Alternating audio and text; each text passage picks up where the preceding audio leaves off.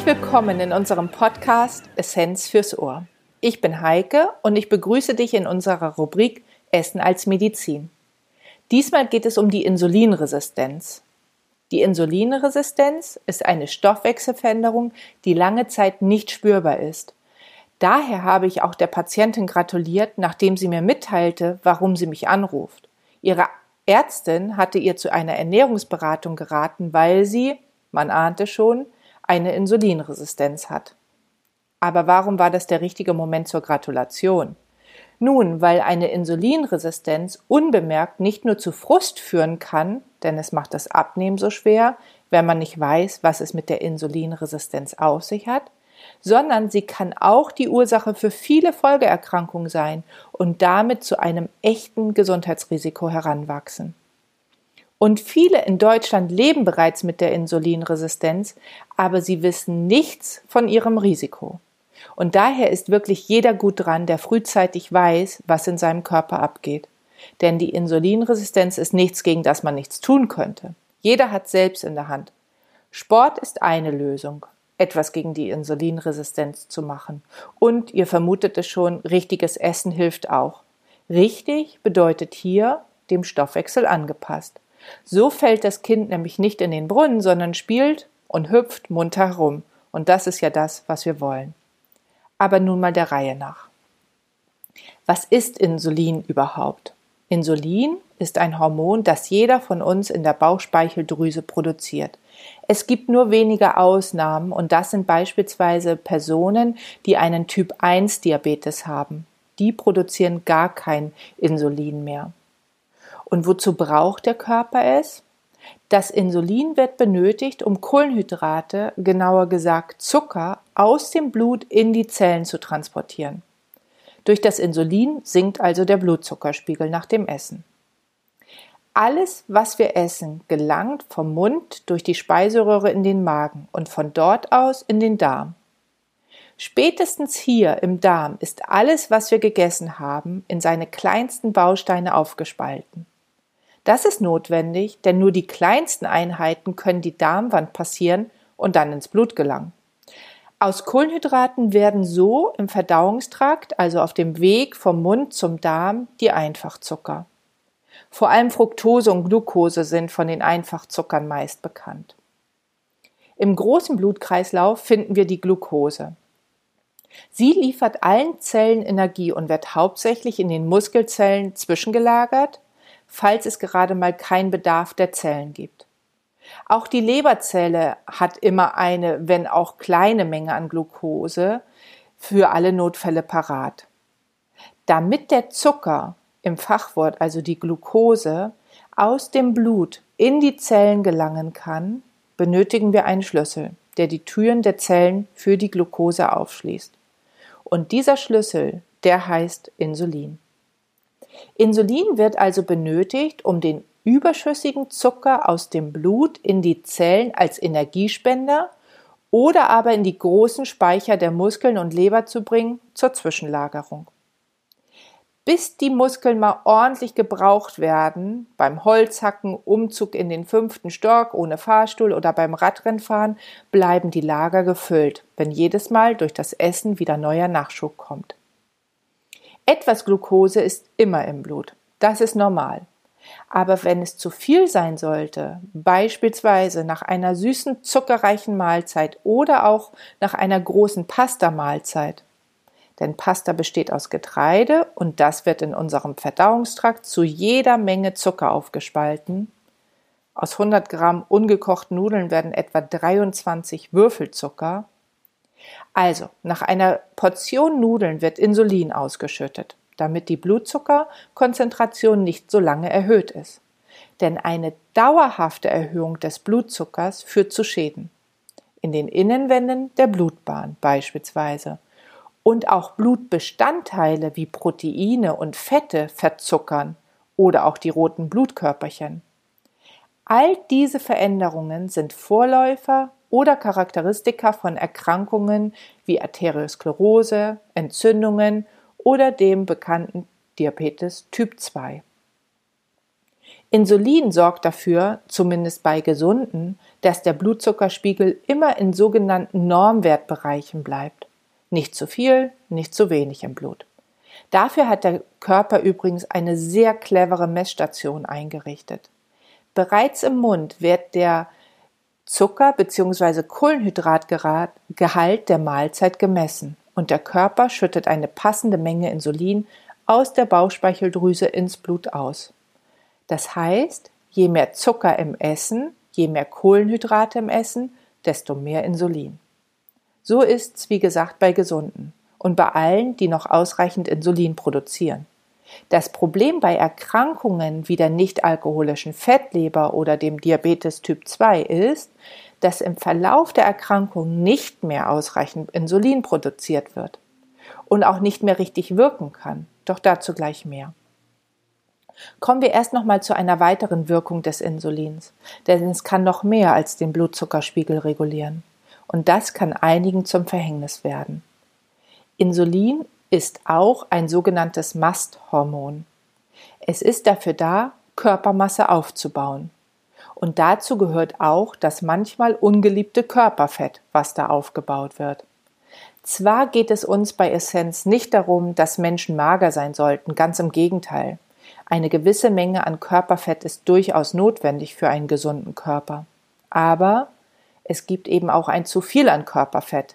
Insbesondere das Fett im Bauchraum kann zu gesundheitlichen Schwierigkeiten führen. Und daran ist das Insulin nicht ganz unbeteiligt. Denn Insulin hat die Eigenschaft, nicht nur den Fettaufbau zu fördern, sondern auch den Fettabbau zu hemmen. Und da haben wir den Salat oder auch den Grund, warum mit viel Insulin im Blut das Abnehmen so schwer wird. Insulin schwimmt, solange wir es ausreichend gebildet haben, immer im Blut, wenn Kohlenhydrate gegessen wurden. Das hatten wir schon geklärt. Aber was ist eigentlich, wenn es nicht mehr richtig wirkt, das Insulin? Zunächst einmal, diesen Zustand bezeichnen wir als Insulinresistenz. Mit anderen Worten, das Insulin wird zwar ausgeschüttet, nachdem wir Kohlenhydrate gegessen haben, aber die Zellen sind resistent gegen das Insulin. Und warum sind sie das? Unter anderem, es gibt viele Gründe, aber unter anderem, um sich gegen ein zu viel an Glucose, den Abbauprodukten der Kohlenhydrate, zu schützen. Jede Zelle braucht zwar Glucose und einige können ja auch die Glucose speichern, doch wenn es ständig Nachschub gibt, weil zu häufig zu viel Kohlenhydrate und Zucker gegessen wird, ohne dass wir es durch Sport im gleichen Maße abbauen, wird es den Zellen zu bunt oder besser zu zuckrig. Der viele Zucker schmeckt den Zellen einfach gar nicht. Er ist in großen Mengen sogar richtig toxisch, also giftig für die Zellen und davor wollen sich die Zellen zurecht schützen. Insulinresistenz ist also auch ein Schutzmechanismus der Zellen, für den wir dankbar sein können. Denn wenn es den Zellen dreckig geht, geht es auch unserem ganzen Körper auf Dauer nicht gut. Klar. Und neben dem Schutz vor zu viel Zucker, was insbesondere die Sportmuffel betrifft, gibt es noch andere Ursachen. So führt zum Beispiel Rauchen, Schlafmangel, Lichtmangel, die Genetik natürlich spielt auch eine Rolle, das Alter und schlechter Stress eine Rolle bei der Entstehung der Insulinresistenz. Doof ist, dass wir die Insulinresistenz anfänglich nicht bemerken. Sie tut nicht weh, es zwickt und drückt nicht. Und daher habe ich der Patientin eben auch gratuliert, dass ihr die Ärztin die Insulinresistenz mit einer Blutuntersuchung diagnostiziert hatte. Denn das ist möglich. Entweder nutzt man den sogenannten HOMA-Index oder man nutzt andere Blutwerte als Alternativen, um die Insulinresistenz zu diagnostizieren. Für die Berechnung des HOMA-Index setzt man die Glucose- und Insulinwerte im Blut mittels einer Formel in ein bestimmtes Verhältnis. Das kann jeder auch online machen, wenn er seine Glucose- und Insulinwerte hat. Die errechneten Werte des HOMA-Index werden dann eingestuft. Ein Wert unter 1 gilt als normal, keine Insulinresistenz vorhanden. Werte zwischen 1 bis 2 sind ein sogenannter Graubereich. Da muss man nochmal in der ärztlichen Untersuchung mit anderen Werten ähm, vertraut gemacht werden und andere Werte bestimmt werden. Werte über zwei sind ein Hinweis auf eine Insulinresistenz. Werte über zweieinhalb macht die Insulinresistenz sehr wahrscheinlich und Werte über fünf sind der Durchschnittswert beim Diabetes Typ 2.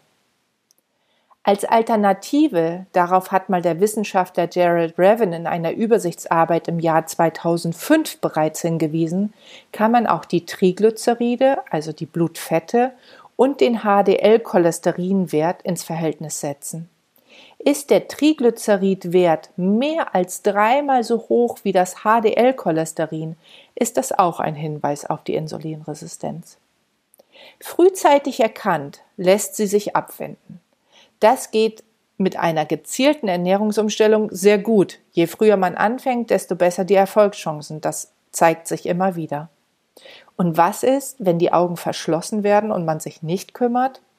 Dann wird es irgendwann irgendwo im Körper zu gravierenden Folgen kommen.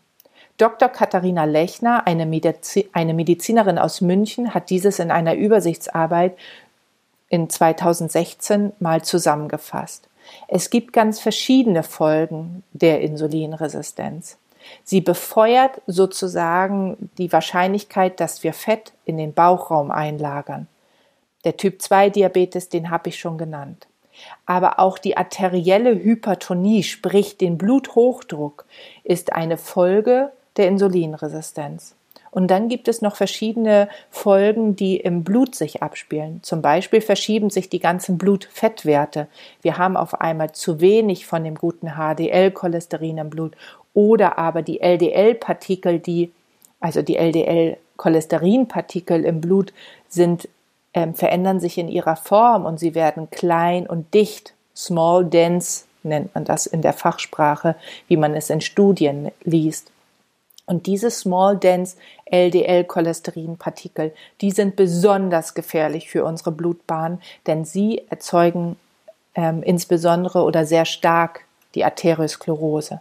Es kommt aber auch zu kleinen Veränderungen in der Blutinnenbahn, also im Innenraum der Blutbahnen. Das dürft ihr euch vorstellen wie einen Gartenschlauch, der innen in der im Innenraum einfach Veränderungen aufweist. Auch die gehen mit ähm, schwerwiegenderen Erkrankungen einher. Und es kann sogar zur systemischen Entzündung kommen. Das heißt Entzündungen, die anders sind als die, die wir auf der Haut spüren, wenn wir uns mal geschnitten haben oder als Kind die Knie aufgeschlagen haben, weil wir gestürzt sind, sondern es ist tatsächlich eine Entzündung, die überall im Körper stattfindet, wie wir sie beispielsweise von Gicht oder Rheuma kennen. Ja, und als wenn das nicht genug wäre, es gibt noch verschiedene andere Folgen, die wahrscheinlich sind und warum es sich so lohnt, die Insulinresistenz frühzeitig anzuschauen. Es ist sinnvoll, frühzeitig seinen Stoffwechsel checken zu lassen. Safety first.